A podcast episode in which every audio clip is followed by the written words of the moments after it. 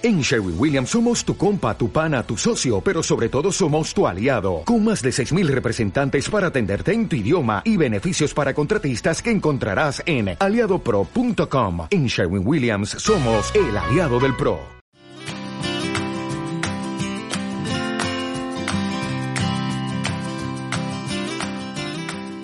Hola, ¿cómo estás? Te doy la bienvenida a Te Presto a mi papá, el podcast de Tati Uribe. Hola, papi, ¿cómo estás? Ah, lo más de bien, mija, muchas gracias. Ah, eso ¿Y me alegra mucho. Muy bien, papi, Eso. muchas gracias.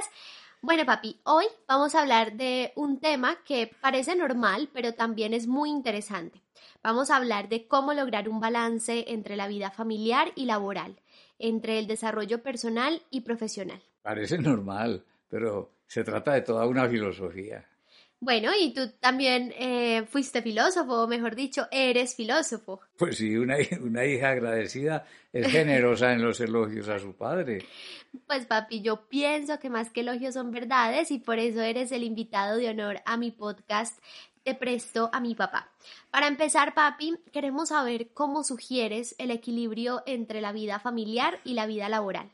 Sí, ese equilibrio, o para ese equilibrio, se trata de toda una planeación de la rutina cotidiana.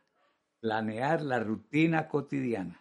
Del día de rutina de esa persona que quiere equilibrar acertadamente la vida familiar con la laboral. Así que lo primero que debe hacer es equilibrarse a sí mismo, recuerda. Primero, equilibrarse a sí mismo, a su primer amor.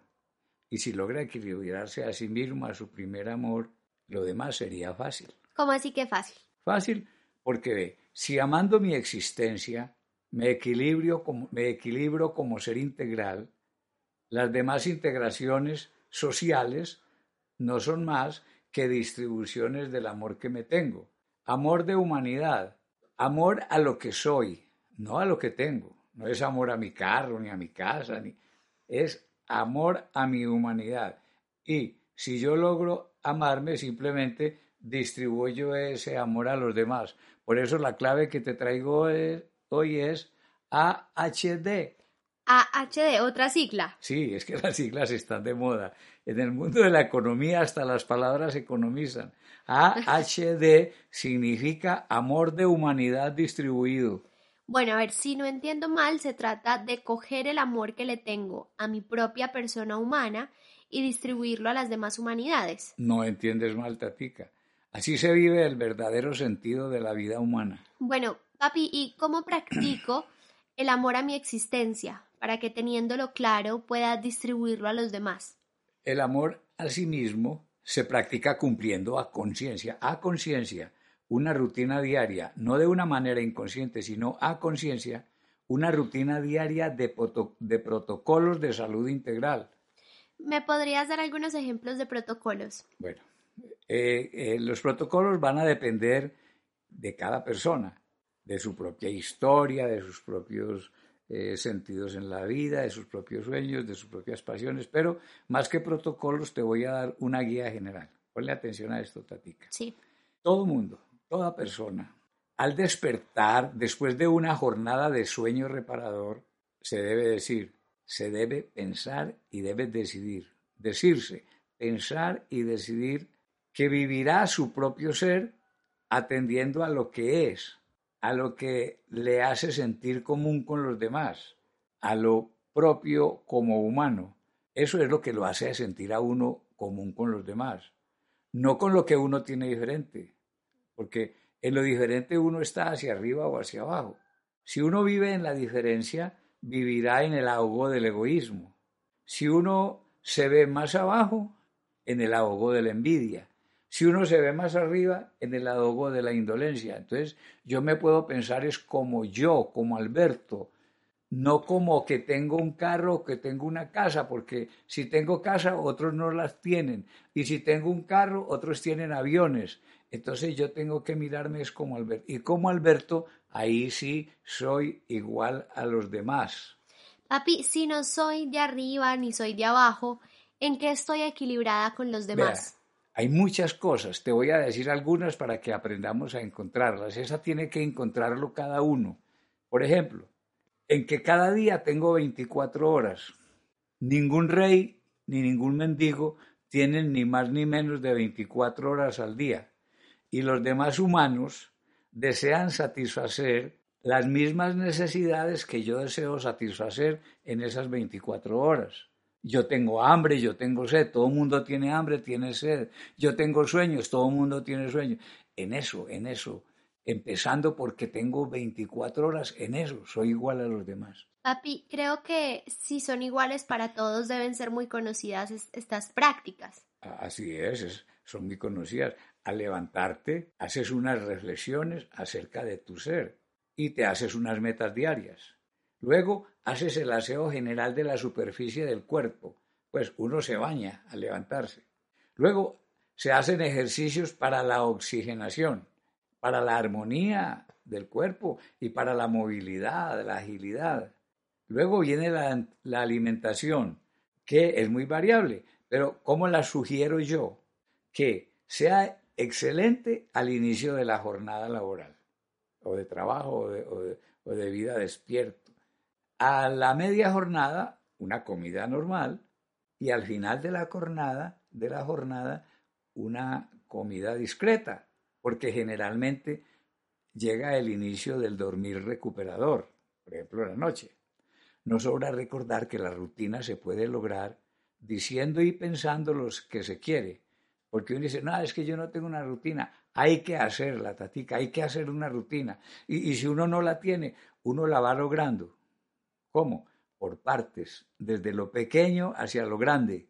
Se escribe la rutina, que, que, no, que no tengo la rutina de bañarme todos los días. Pues empieza a bañarte. Hombre, que un minuto, dos minutos, tres minutos, pero en todo caso que, que el cuerpo reciba, que todo el cuerpo reciba el agua. Poco a poco. Tienes que ir viviendo la rutina en cada día, aquí, ya mismo. Otra cosa que hay que hacer todos los días para poder lograr una rutina, ejercitando el desprecio a esos pensamientos subconscientes que tratan de apartarlo a uno de la realidad de aquí y ahora, que son que son como unos duendecillos que se meten, porque como uno en todo momento tiene su pasado detrás de uno, hay cositas que, que oyó ayer, que oyó antier, que hace un año le, le, lo confundir, entonces van apareciendo y lo quieren sacar. Quiero que sea consciente de esa rutina diaria para poder lograr este método que estoy diciendo. Bueno, y esa es la rutina como de amor para mí. Ahora, para la familia, ¿qué hacemos ahí? Pues primero, pues, que quede claro, me amo a mí mismo, ¿cómo demuestro el amor? Es demostrar el amor haciendo una rutina que cuide mi salud, que cuide mi felicidad, mi vida, mi tranquilidad. Entonces, luego voy a pasar ese amor hacia la familia. Primero que todo, voy a decirte que voy a entender en, esta, en este diálogo, voy a entender como familia ese nicho acogedor donde vivo a diario mi relación humana, ese nicho, cualquiera que sea, los hermanos, los padres con los hijos, las parejas, lo que sea después de mí es el que sigue en orden de prioridad. Ese nicho es el dueño de mis energías y es para ese nicho que cuido mi, es para ese nicho que cuido mi integridad. Inclusive ese nicho es el que le da sentido a la vida y, y es el que le da entusiasmo al trabajo. Verás, Tatica, que en la integración de la vida familiar y la vida social hay que tener cuidado de mantener lo familiar sobre lo laboral, pase lo que pase. Así como yo primero mantengo lo personal sobre lo familiar, después tendré que aprenderlo a tener lo familiar sobre lo laboral. ¿Tú has tenido o has estado alguna vez frente a la necesidad de tener que escoger entre la vida familiar y el trabajo? Ah, yo ya sabía que me harías esa pregunta porque te gustan mis historias, eso es pura curiosidad. Curiosidad científica, papi. Bueno, entonces para satisfacer tu curiosidad científica, te cuento que una vez falté a una reunión de profesores. La jefe de mi departamento cometió el error de interrogarme en medio de la cafetería y en voz alta. Me dijo, hey, usted no viene a la reunión de profesores. Entonces yo también en voz alta y, con, y, no con más educación le respondí que había estado en una reunión de padres de familia en el colegio de mis hijas.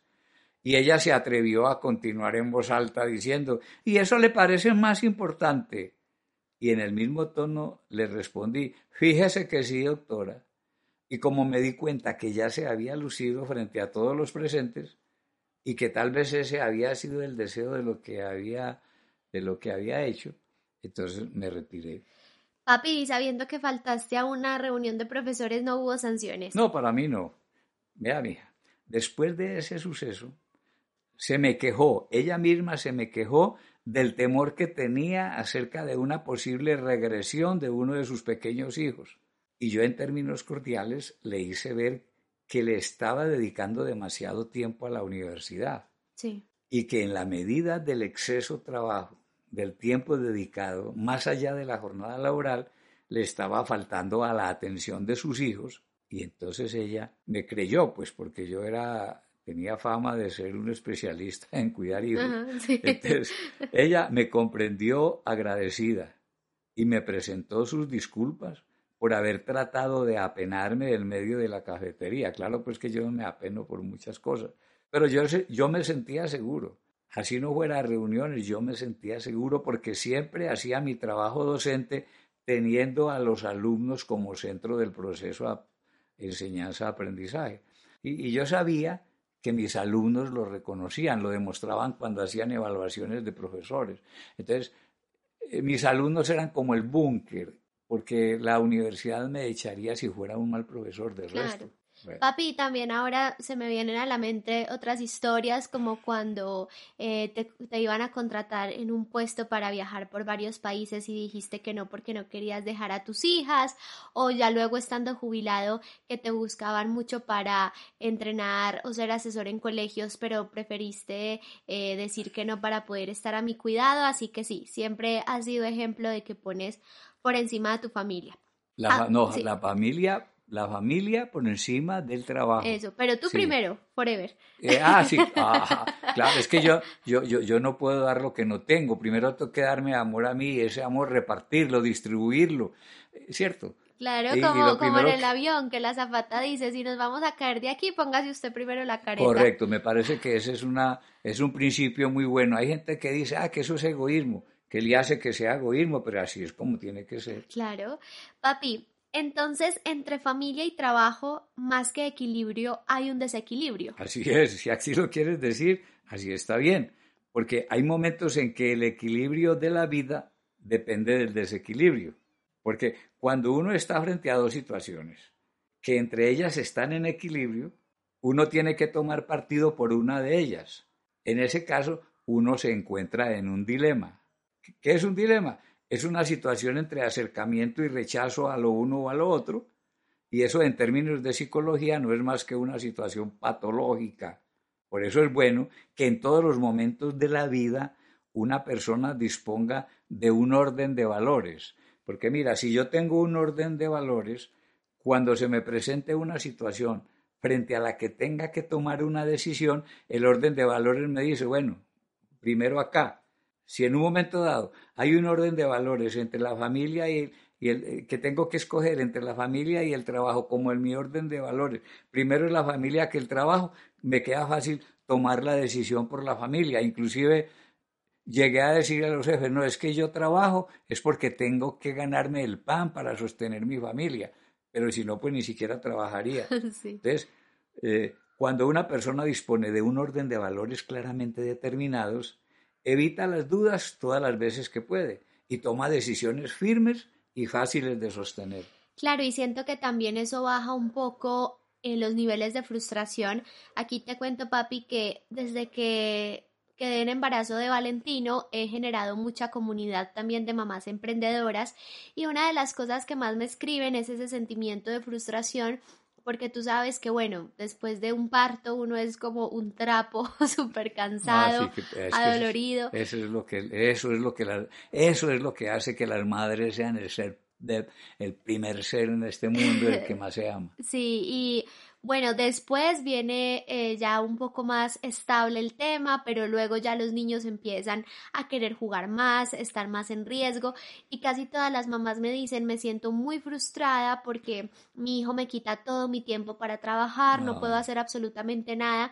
Y yo siempre, bueno, no sé si sea una teoría, porque no sé si, si sea una idea original, siempre cuando yo hablo de la planeación, les digo que una cosa es la planeación de personas que no tienen a nadie a su cuidado, es decir, eh, una persona soltera que puede dedicarse a, su trabajo mucho tiempo o a su universidad o lo que sea. Y otro muy distinto es una persona que tiene a su cuidado de pronto a sus abuelitos, a sus hijos, a un hermanito con una discapacidad, que ya hay otro ser que depende de uno, entonces deberíamos ser más flexibles también. Sí, mira, y, y yo te cuento que recuerdo en este momento que teniendo seis hijos, cinco niñas y un niño, a cada uno, oiga, a cada uno las compañeras le decían, usted es hija única. Sí. Porque las compañeras se daban cuenta de la atención que yo, que, que, que, la llevaba o que me acercaba o que iba a la reunión de padres de familia, que estaba pendiente de, de cada una como si fuera hija única. Así es.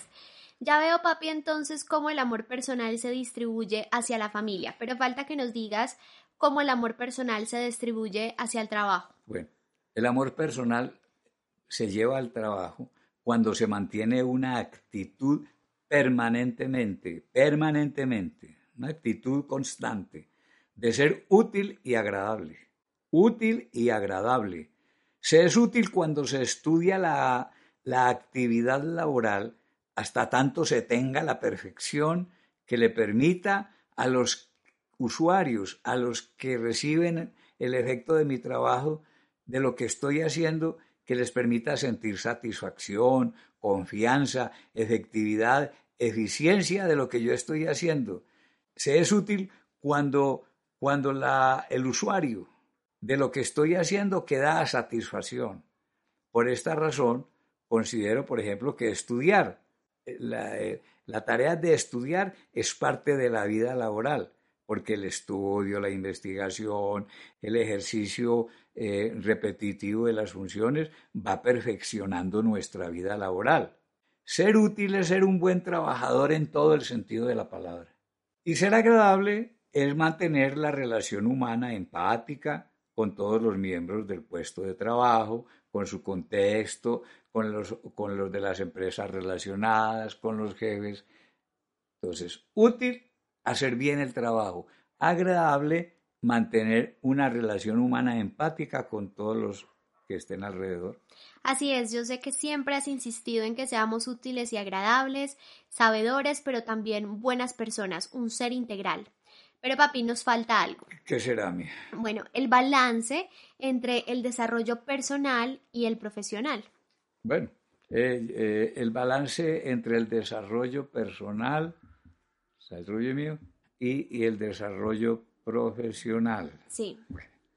en este momento yo veo que a través de los podcasts titulados Te presto a mi papá, hemos aconsejado buscar que todas nuestras acciones se vayan dirigiendo a una vida apasionada, que todos los momentos de nuestra vida personal, laboral y familiar, y familiar estén guiados por lo que nos apasiona, Hubo inclusive un podcast por allá que titulamos ¿Cómo encontrar la pasión?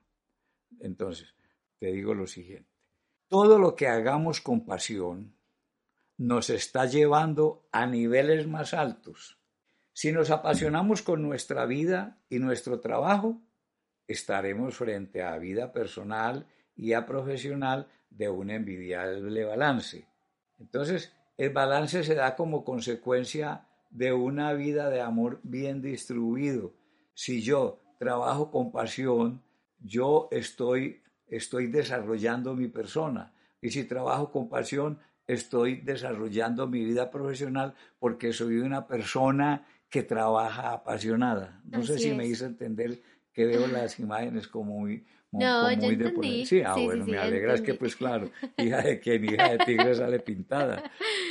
Bueno, papi, muchísimas gracias por habernos acompañado en este episodio. Creo que hay mucho mucho contenido de valor acá y sobre todo entender eso, que siempre que tengamos una escala de valores bien definida, ese equilibrio desequilibrado va a funcionar muy bien. ¿Algo más que decir? Que, que, yo cuando, cuando me meto en temas así como de filosofía o que hablo de cosas así como, eh, siempre como que me queda la necesidad de esperar que, que me hagan preguntas, ¿cierto? Eso, Cuando listo. estoy conversando con alguien sobre temas así como que hay que meterle mucha filosofía, yo espero como que me hagan preguntas. Tú puedes decirle a tu comunidad que si tienen preguntas sobre temas así difíciles, que a veces hablo yo, Sí. o, o enredados, porque uno a veces no está pues todo el día como para para explicar claramente, que hagan las preguntas y les ayudamos respondiendo, aclarando los Listo. Sí, mi papá, en estos días yo estaba viendo un episodio en YouTube eh, y vi los comentarios y cuando vi ya mi papá les había respondido un montón. Entonces si tienen preguntas pueden ir al episodio que va a estar. Saben que siempre lo tenemos en Spotify y en YouTube, pero como en Spotify no pueden dejar comentarios directamente, en YouTube sí pueden dejarlos con sus preguntas, inquietudes, quejas y reclamos. que ahí mi papá les va a estar respondiendo. Bueno, papi, ¿algo más? Eso, aquí listo a responder las tutelas. bueno, mira, siempre a la orden. Muchas para servir. gracias. Aquí estamos. Y bueno, y recuerda que siempre te espero en mis redes sociales donde me encuentras como Tati Uribe M y que nos escuchamos el próximo martes por YouTube y por Spotify. ¡Feliz día!